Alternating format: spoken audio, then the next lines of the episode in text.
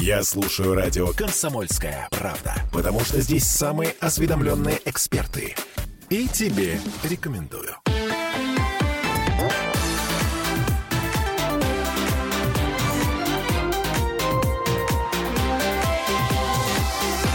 Фарватер.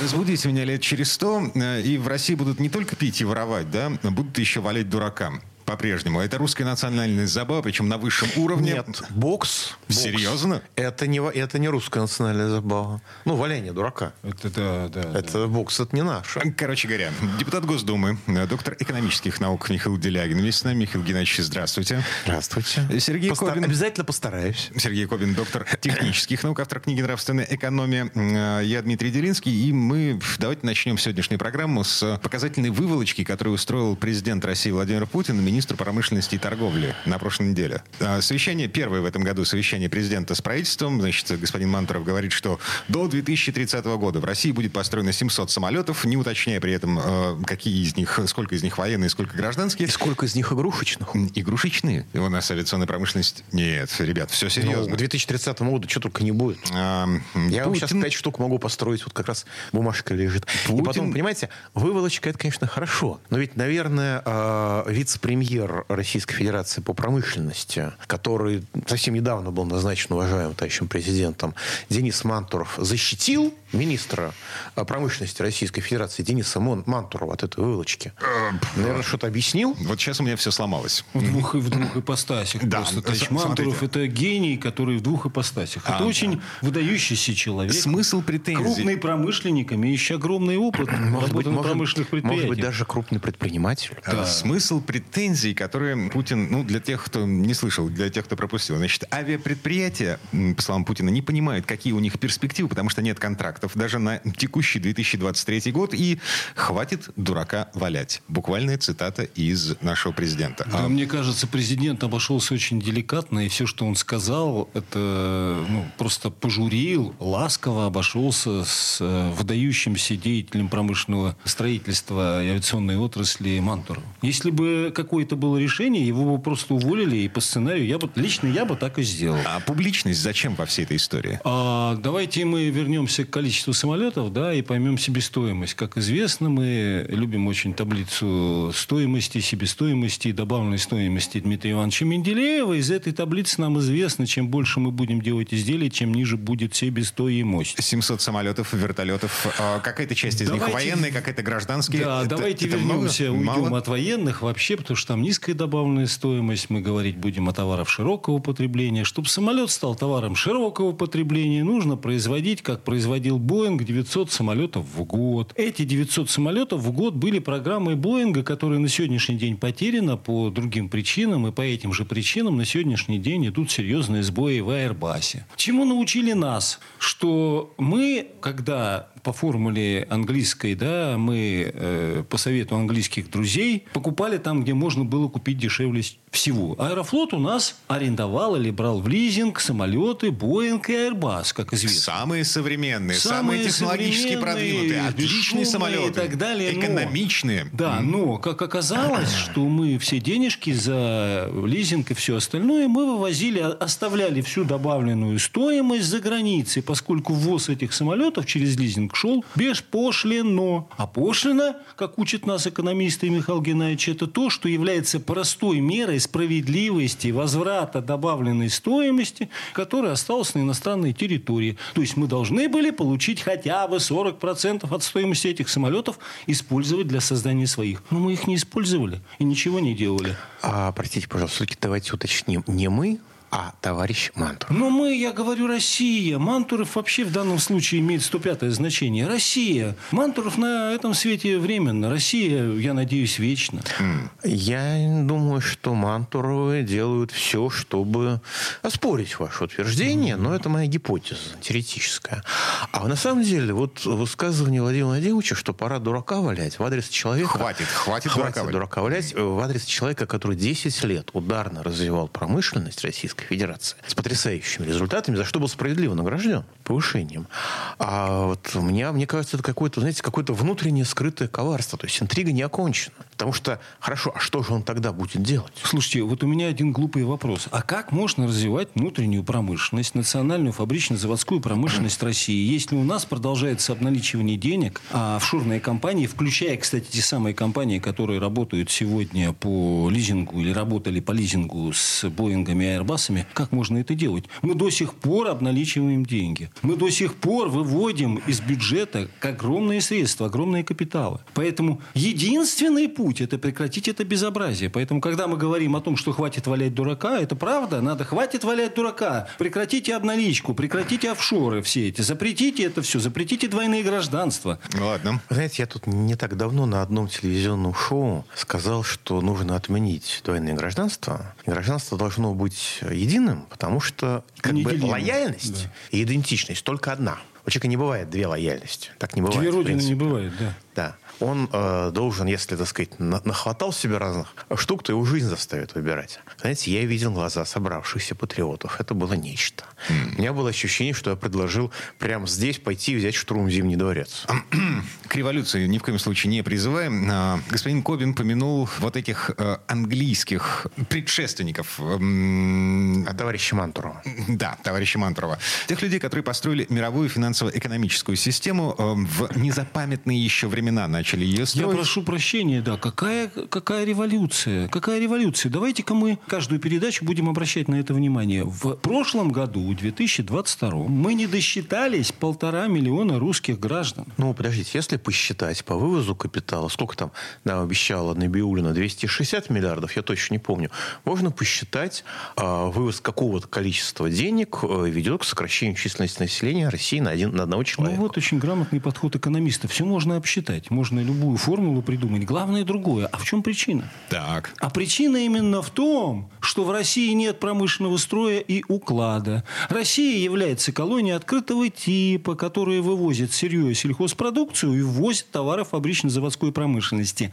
Мало того, сегодня Россия ввозит по параллельному импорту ориентировочно задекларировано 5 триллионов, по факту это может быть 10, 15, сколько угодно, беспошлино товары фабрично-заводской деятельности иностранные на территорию Российской Федерации. Погодите, параллельный импорт не значит, что это все в обход таможни. Это Это через кто вам таможню. сказал-то? А, в- смысле? А, таможню Это кто вам сказал-то? А вы посмотрите обобщенную ставку таможенную. Она у нас до того, как была, вот до, до всех этих дел, она у нас была 12,5%, а должна быть 40, 39,6 точнее, если вот по-менделеевски, да?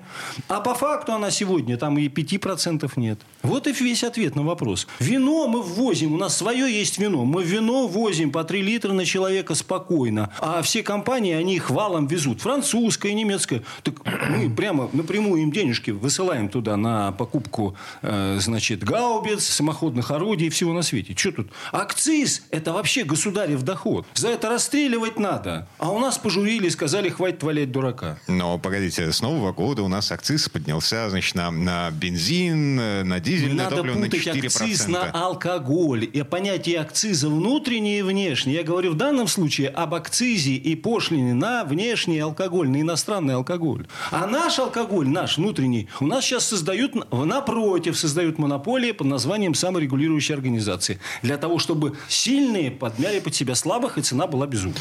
Для того, чтобы не было конкуренции, чтобы было злоупотребление монопольного Да. положения. Теперь возвращаемся к Англии, да? Родина футбола, мы знаем, это кто? Это что? Ну, это Англия, да? Англия, да. Да. Ну, как ни странно, родина промышленного развития государств – это тоже Англия. Промышленная революция началась в Именно в Британской империи, да. Именно в Англии. И очень интересно, что и родина офшоров, об этом пишет Шарль де Голль, это тоже Англия, Британия. В связи с этим возникает естественный вопрос. А то самое обналичивание, которому нас научили, а те самые офшоры и подставные компании, которые у нас фигурируют во всех банках сегодня, включая самые известные, это что?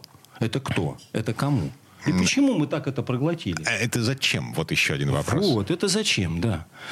Э, Тогда возникает вопрос. Э, Надо думать, да, как промышленность от слова мысли. Цель какая была? Цель Англии естественным образом завести нас в сторону, отвести нас от промышленного развития. И не только нас, но давайте вспомним, а почему это делалось? В чем причина была этого события? Чего? Промышленной революции или создания офшоров? Создание офшоров и увода промышленного капитала спекулятивный. В чем причина? Ликвидация, конкуренции. Совершенно Ликвидация верно, потому что как только выскользнула из рук а, Англия и Америка, мы это помним прекрасно, да? То вслед за этим что наступило? Нужно было привести в порядок Россию. 1894 год, явление Менделеева в Лондон, его рассказ о том, что мы их сделали по керосину, и мы их скоро сделаем по хлопку, привели их в состояние комы.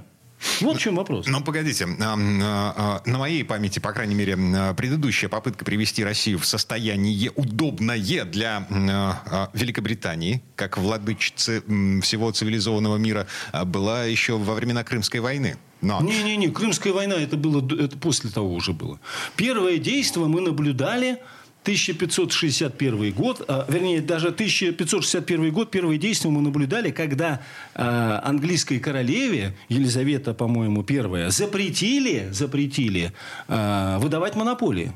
Кто запретил, кстати говоря, знаете? кто? Парламент. А, вот в России сегодня устройство, мы сегодня вот дискутировали с Михаилом Геннадьевичем по поводу конституционного строя. В России сегодня есть президент, да, есть у нас Государственная Дума, она же Конгресс, да, по-американски, Конгресс. У нас есть еще Совет Федерации, по американским понятиям, Сенат, да? Цель, по идее, Государственная Дума у нас должна запретить монополии выдавать президенту. Она ему запретить ничего не может. Слушайте, вот в этом месте давайте прервемся. Реклама, пауза будет короткой.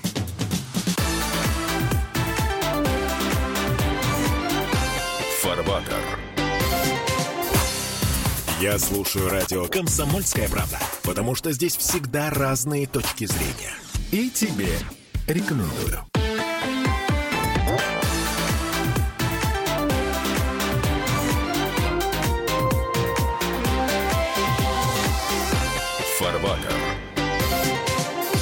Мы вернулись в петербургскую студию радио «Комсомольская правда». Я Дмитрий Делинский, доктор экономических наук, депутат Госдумы Михаил Делягин, доктор технических наук, автор книги «Нравственная экономия» Сергей Кобин. И в предыдущей четверть часа мы остановились на том, а чем, собственно, занимается наше государство, как оно так устроено, что у президента не хватает полномочий. Не, у президента полномочий девать некуда. Я думаю, что ему предложений о том, что нужно сделать, кроме тех предложений, которые, кстати, сформулировал для правительства Михаил Геннадьевич, да, ну мы сможем объяснить, а в чем дело и почему. Почему на все эти предложения плевать хотели, да? Вот. Почему им нужно сохранять офшорную экономику и обналичивание. Вот. А, но начнем, давайте чуточку еще из истории. Вспомним Томаса Мальтуса, который заявил, что благополучие растет по шкале По экспоненте. по экспоненте, да, по, э, значит, арифметической, а население растет по геометрической, в геометрической прогрессии.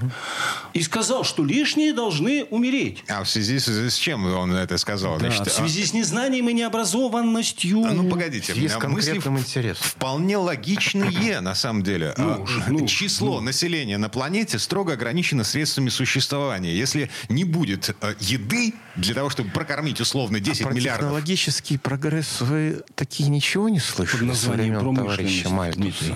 Промышленность. Так вот, Дмитрий Дмитрий Иванович Менделеев в своем шеститомнике экономических трудов он подробно описал, что если будет развиваться промышленность, то не то, что будет недостаток, а будет избыток материальных и прочих богатств и благосостояния. При этом одновременно должна решаться, мы сейчас к этому перейдем, задача экологического устройства. Не военных дел, а экологического устройства. Но мы сейчас к этому перейдем. А, м- добавлю, значит, Мальтус писал о том, что рост числа людей на планете может быть остановлен лишь встречными причинами, которые сводятся к нравственному воздержанию, как вариант, или к несчастьям, типа войны, эпидемии, голод и вот это все. Нравственное воздержание – это вообще глупость по одной простой причине, что нравственная основа жизни не предусматривает никакого воздержания, кроме аскетизма. Аскетизм, его цель – это альтруизм, помощь для другого. Поэтому то, что написал Мальтус в этом смысле, является явной глупостью, то есть дуростью. А, прикрытие для, уби- для массовых убийств. Или, как говорит президент сегодня, хватит дурака валять. Тогда, товарищу Мальтусу еще тогда надо было сказать, хватит дурака валять. Но англиканский священник, чего от него хотите? Не-не-не, четверо детей. Чем мы от него хотим? Там не так все просто. Это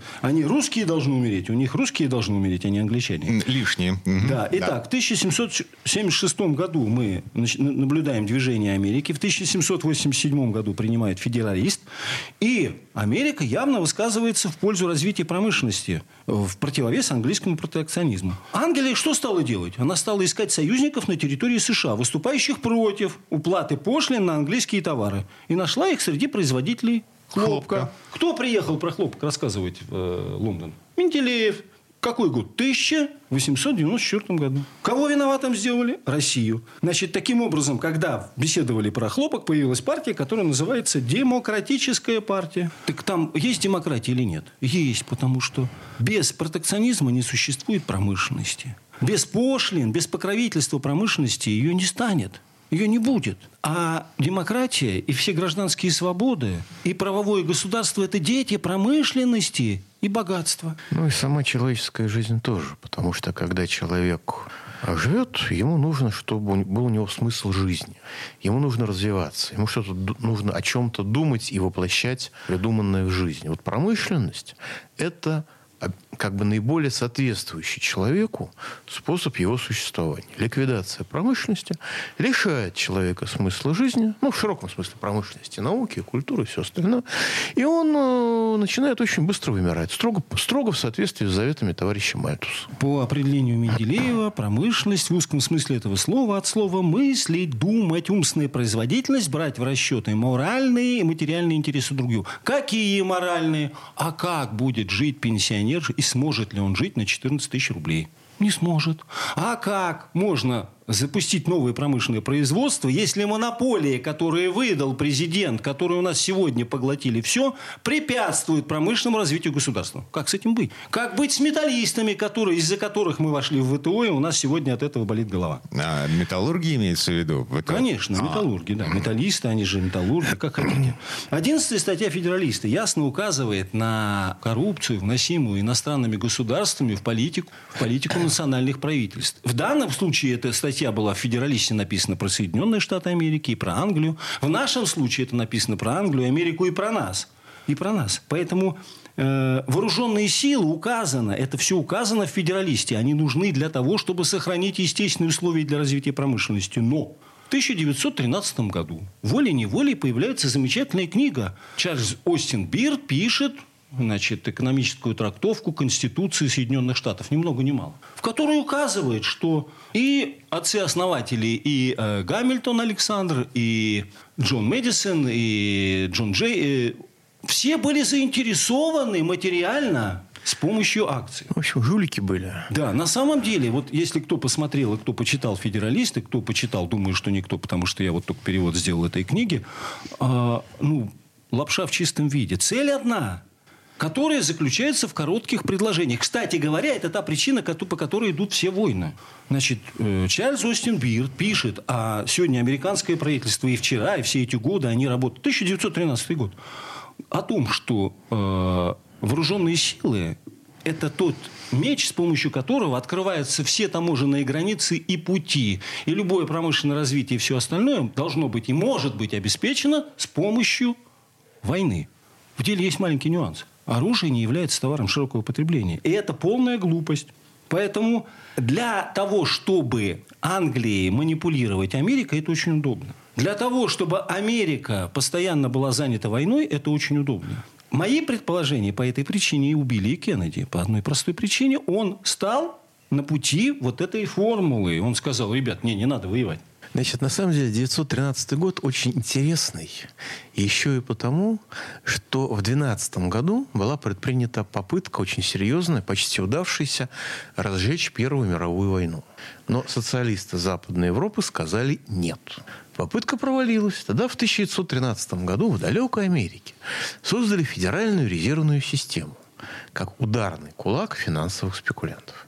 И на следующий год разжечь мировую войну в полном соответствии с указаниями товарища Бирна оказалось проще пареной репы. Всего-то пристрелить Жан Жареса. А, Слушайте, ну, в результате, а, несмотря на то, о чем здесь говорит Сергей Кобин, эм, Соединенные Штаты эм, по итогам двух мировых войн получили статус мирового лидера, гегемона и м, сверхдержавы. Ну, давайте мы сейчас с вами сосчитаем, что получили, что потеряли, а потом поймем одну вещь очень интересную и внятную, и перейдем все-таки к главному вопросу. Я, я просто к тому, что а, Бирд, ну, по факту, а, вот так оглядываясь на историю, В краткосрочном он был плане, прав. да, в краткосрочном плане, да, в долгосрочном Я хочу нет. процитировать вот, Михаила Геннадьевича. Он как-то в одной из наших передач сказал, эти 2 миллиарда – это для них. А эти 10 триллионов – это для государства. Это абстрактно, это конкретно. Вот если в смысле того, чтобы для кого-то частного лица или группы частных лиц, то да. Но интересы государства, интересы единой нации, такой как Америка и так далее, Англия, они совершенно иные. Понимаете, если в частных интересах утащить, украсть, как ВПК и так далее, это одно. А если мы говорим о совокупных интересах нации и государства, это совершенно другое. Кстати говоря, Америка занимала и занимает первое место, сейчас уже, видимо, второе, только по другой причине. По причине того, что это промышленное государство. Надо вообще признать величайшими державами Англии и Америку по другим причинам. Это выдающееся промышленное государство. По этой причине Англии удалось значит, э, колонизировать Америку, ни по какой другой. Э, но давайте поймем, а вообще вопрос на злобу дня, а зачем воюем-то, из-за чего? Есть в этом рациональное зерно или это ошибка? Ну, Может ну, быть, Бирт нам... Бирт ошибся, нет? Вот давайте посмотрим. Пытливый украинский ум. А чего они вдруг все в Европу, да мы в Европу, в Европу, в Европу? Давайте приведем пример из аналитического отдела Credit Suisse. Значит, какой, какой там у нас э, значит, коэффициент? 10 тысяч процентов. То есть, э, мы получаем добавленную стоимость, которая у нас э, в, из 20 миллиардов превращается в 2 триллиона евро. Украинцы едут в Европу, видят эту добавленную стоимость и понимают, мозг понимает, мозг форматирует красивые дороги, красивые машины, красивые дома и развитие промышленности и так далее. Они видят эту добавленную стоимость. Да? Да. Мы приходим к ним и говорим, ребят, вот у нас тут наши олигархи этот с этим договорились, значит, мы вам будем продавать по дешевке газ в два раза дешевле, чем он стоит. Значит, вот стоит 20 миллиардов, ну, я вот беру так абстрактные цифры, да, мы вам продадим за 20 то, что стоит 40, 10 э, откат нашим олигархам, 10 откат и вам тоже 10. Ну, 10 миллиардов для государства такой, как Украина, это ничто. На фоне добавленной стоимости, которая могла бы быть. Таким образом, возникает естественный вопрос. Украина, с одной стороны, хочет получать добавленную стоимость. Кстати, мы ее обязаны получать. Мы обязаны ее получать. Мы промышленное государство должны быть, а не колония, которая вывозит сырье и сельхозпродукцию и ввозит э, товары фабрично-заводской промышленности. А, а что хочет Европа? Что хочет Германия в первую очередь? Что она хочет? А они знают определение Менделеева капитала. Это доля богатства, отнесенной на промышленности, входя в состав богатства, это и есть продукт земли и труда. Что им надо? Землю. Землю. Вот на этом месте прерываемся. Реклама новости. Э, вернемся буквально через пару минут.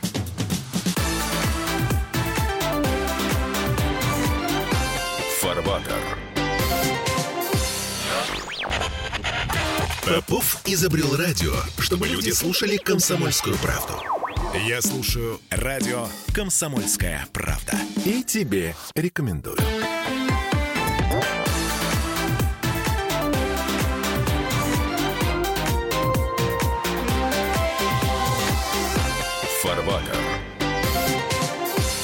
Вернулись в петербургскую студию радио «Комсомольская правда». Я Дмитрий Делинский, Михаил Делягин, доктор экономических наук и депутат Госдумы, доктор технических наук, автор книги «Нравственная экономия» Сергей Кобин. В предыдущие четверть часа остановились на том, что все войны в Европе, в том числе военная спецоперация на Украине, это все продукт экономической политики. Торгово-промышленные отношения, пишет, учит нас Дмитрий Иванович Менделеев, пишет об этом, определяют судьбы развития государств. Вот они определяют. Когда вы взламываете захватываете чужую экономику и лишаете ее возможности защищать себя протекционистскими мерами и развивать под прикрытием протекционистских мер свою промышленность, вы тем самым ее уничтожаете. И строите свое процветание на ограблении этой экономики, на ее колонизации, грубо говоря. Вот Бирт сказал, что, ребята, нам не нужно развиваться всем вместе. Нам нужно замочить всех остальных, извините за мой французский, при помощи оружия, при помощи грубой силы. Нам нужно превратить всех остальных в свою колонию, и тогда будет нам счастье. Вопрос, кто тогда будет покупать производимую продукцию, стандартная проблема, кризис перепроизводства, и у него, ему, естественно, в голову не приходил. Он решал совершенно другие задачи обоснования конкретной политики, чтобы Америка не занималась саморазвитием или занималась саморазвитием во-вторых, а в первую очередь занималась уничтожением всех остальных. Потому что тогда и Англии найдется местечко. Вот-вот ключевой вопрос. Вот Англия хочет всегда... Есть главная проблема, да, мы говорим. Ложь и злой эгоизм заключается не в том, что человек себя высоко ценит, а в том, что он не отдает отчета другому. То же самое касается и государств. Ложь и зло эгоизма Англии заключается не в том, что Англия себя высоко ценит. Это правда. Англия величайшее государство, хотя бы потому, что оно колонизировало Америку. Но Англия не захотела быть первой среди равных. Англия захотела и хочет быть владычицей, управлять через Америку всем миром. Но это ошибочная политика для Америки. Давайте поймем, а что же с помощью добавленной стоимости, а что же нужно сделать нам и что же нужно нам предложить Америке для того, чтобы нам с ними не воевать, а торговать. Что нам нужно для этого сделать? И что мы можем в России для этого сделать? Что они могут сделать? Мы видим, нам снижают цены на сырье. Снижают. Нам беспошлино заходят товары из той же самой Франции, из той же самой Германии, из той же самой Италии и так далее. Беспошлино. Вина, по крайней мере, точно, абсолютно.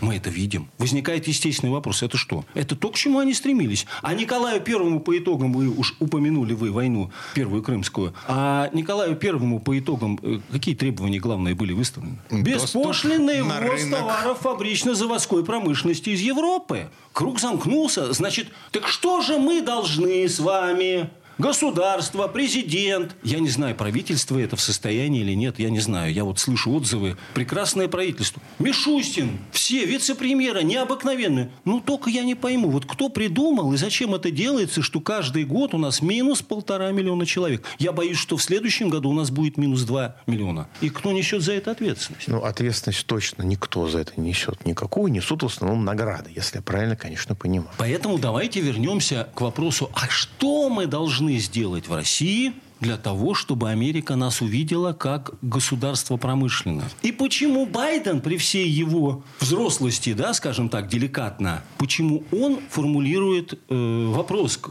президенту Путину, что он хочет, какого могущества? Они же ничего не производят. Значит, в чем-то дело в другом? Ну, прежде всего, нас, как обычно, запрягают телегу впереди лошади. Говорят, сейчас мы с Западом договоримся, некоторые клоуны. И ни Минские соглашения, ни Стамбул, ничего не...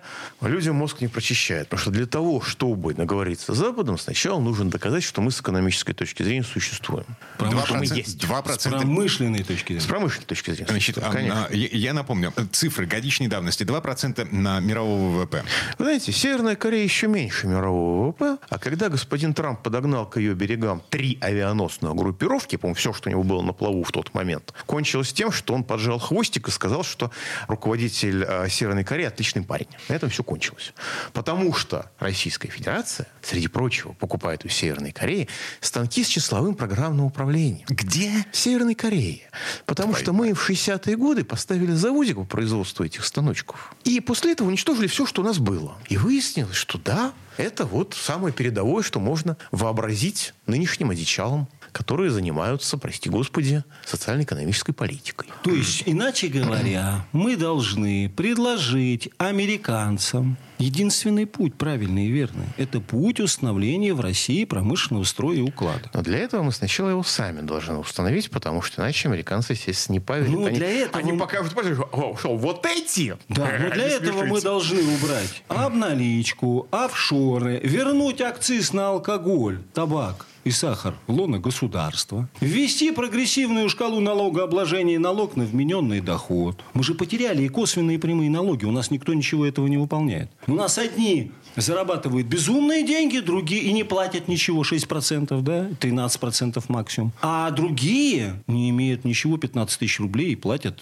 те же самые 13%. Это же безумие. Не, не, я приношу извини. Богатые люди 13% не платят. 6 платят. Их да. принуждают, что принуждают банки. Да, 6, 6, 6. Я вот, скажем, в Рутюбе зарегистрирован, у меня там есть на Рутюбе своя страничка. И Рутюб прислал специальную заявление, что с 1 января, если я хочу, чтобы у меня там была монетизация, то я обязан зарегистрироваться как индивидуальное предприятие, Поставьте чтобы этому государству платить в два раза меньше. Ну. Это официальная позиция Рутюба, который ну, формально не государственный, а реально, так сказать, с него пылинки сдувают, в него там деньги вливают и так далее. Рутюб очень благородно сказал всем ребята заранее, разослал всем письма, что, дорогие друзья, пожалуйста, перерегистрируйтесь как ИП или самозанятый, не дай бог вы будете платить этому государству полновесный налог. Мы этого не хотим. Жесть какая. Это, это первая часть. Да? Вторая часть. Мы должны обеспечить необходимую себестоимость производимой продукции. Кстати, спасибо президенту. Президент об этом говорит. Он об этом говорит, что нужно снизить себестоимость производимой продукции за счет того, что отрасли, которые участвуют в материальных затратах, должны дать необходимую цену. Какую? Если они ее не дают, мы должны пойти по пути английскому, у которых мы учимся всему. Да? Мы должны национализировать на 51% отрасли, которые находятся в разделе материальных затрат, включая коммуналку. А те деньги, которые заплатят им за счет национализации, не отобрать, обращай внимание, а заплатить. А те деньги, которые они получат, они обязаны будут потратить по предложению государства на развитие внутренней фабрично-заводской промышленности. Или ни на что. Кстати говоря, это только те компании, которые честно пройдут аудит и докажут, что они обновляли основной капитал, они просто выводили деньги из компании через офшоры, неуплату налогов и всего остального. А они на что не потратят? Это, здравствуй, э, прогрессивная шкала подоходного налога. Зачем? Те, которые будут инвестировать в промышленность, они не будут облагаться вообще никакой, здравствуй, прогрессивной шкалой налога. Это же не подоходный налог, инвестиции. Это... Инвестиция, это, э, э, подоходный налог, это с потребления. Это то, что олигарх берет себе. Сейчас он это выводит в офшорку. И, не так сказать, никому над ничего. всеми. Да. Ну, почему же? Я думаю, что когда к ним приходят западные а, спецслужбы платят, да, и говорят, значит, платят. родной, это не твой зуб, даже не мой зуб, это его зуб, поэтому заплатите, пожалуйста, столько-то миллионов на нужды э, ВСУ. Я думаю, что олигархи, конечно, платят. Кстати, кстати, в Америке все это прописано в Конституции, поэтому такие там перцы, как наши, которые там выдающиеся якобы миллиардеры, они там платят и не курлыкают. Там побыл какое-то время, э, значит, Э, резидентам американским по налогам, будь любезен, уплати. И они обязаны уплатить все, как американ. Кто не заплатил, 110 лет тюрьмы или электрический стульчик. Все, все демократия. У нас-то тогда чем? А у нас Дальше мы создавать должны районы, не придумывать сборку машин, которую привозят в другом месте с, со снятыми значит, колесами, да, которая стоила миллион и превращается в два. Нет, Нет ну шильдик дорогой. Шильдик да, шильдик дорогой, в России. Да. Сейчас, кстати, говорят, да нет, не 2 дорого. миллиона, не 1 миллион наценка, а 300 тысяч или 700 тысяч? Нет, 700 тысяч, говорят, наценка, а 300 тысяч – это уже магазин. Это шильдик, да. Государство здесь уже не при чем.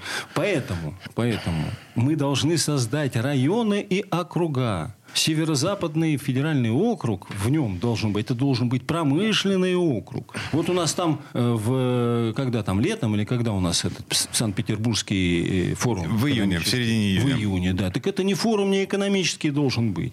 Это должна быть промышленная выставка. Первая промышленная выставка в Санкт-Петербурге, потому что Петербург всегда был промышленной столицей. И только из-за революции, из-за бреда наших многих руководителей мы сегодня это превратили прекратили. Поэтому мы даже не, не очень понимаем, а что там собираются, какая цель-то. Эта выставка должна быть достижений промышленного развития государства. Будет промышленность, что-то будет. Не будет промышленность, и сдохнем все. Это Сергей Кобин, доктор технических наук, автор книги «Нравственная экономия». Михаил Я хочу защитить Международный Питерский экономический форум, потому что на него со всей страны, например, слетаются эскортницы. О, боже. Понимаете? Это, это отрасль экономики, которая в условиях масс массового воровства процветает просто замечательно. Ну, как минимум, некоторые это красиво. Даже, некоторые даже собираются налогом ее обложить, по немецкому примеру. Но э, думаю, что на это мозга не хватит. А вот сейчас Сергей Викторович еще рассказывал вот про все эти замечательные промышленные районы, про снижение издержек. Если просто представил себе, как вот здесь вот у нас э, четвертом сидит такой совокупный Мантуров, коллективный Мантуров, и наморщив лобик, записывает каждое слово Сергея Викторовича, и так уже 35 пять лет подряд. Да, я хотел бы обратить внимание, что девушки с пониженной социальной ориентацией – это не товар широкого потребления, поэтому экономической целесообразности в этом вопросе просто... А, да, как в любом предмете роскоши. Угу. Главное, олигархам не рассказывайте, а то они огорчатся, когда узнают. И министрам. Вот на этой жизнеутверждающей ноте мы все-таки поставим паузу на неделю. Михаил Делягин, депутат Госдумы, доктор экономических наук, Сергей Кобин, доктор технических наук, автор книги «Нравственная экономия». Самое главное, ребят, у нас есть план. В принципе, этот план у властей тоже есть. И как... мы верим, что не научатся читать. Все, на этом все. Всего вам доброго.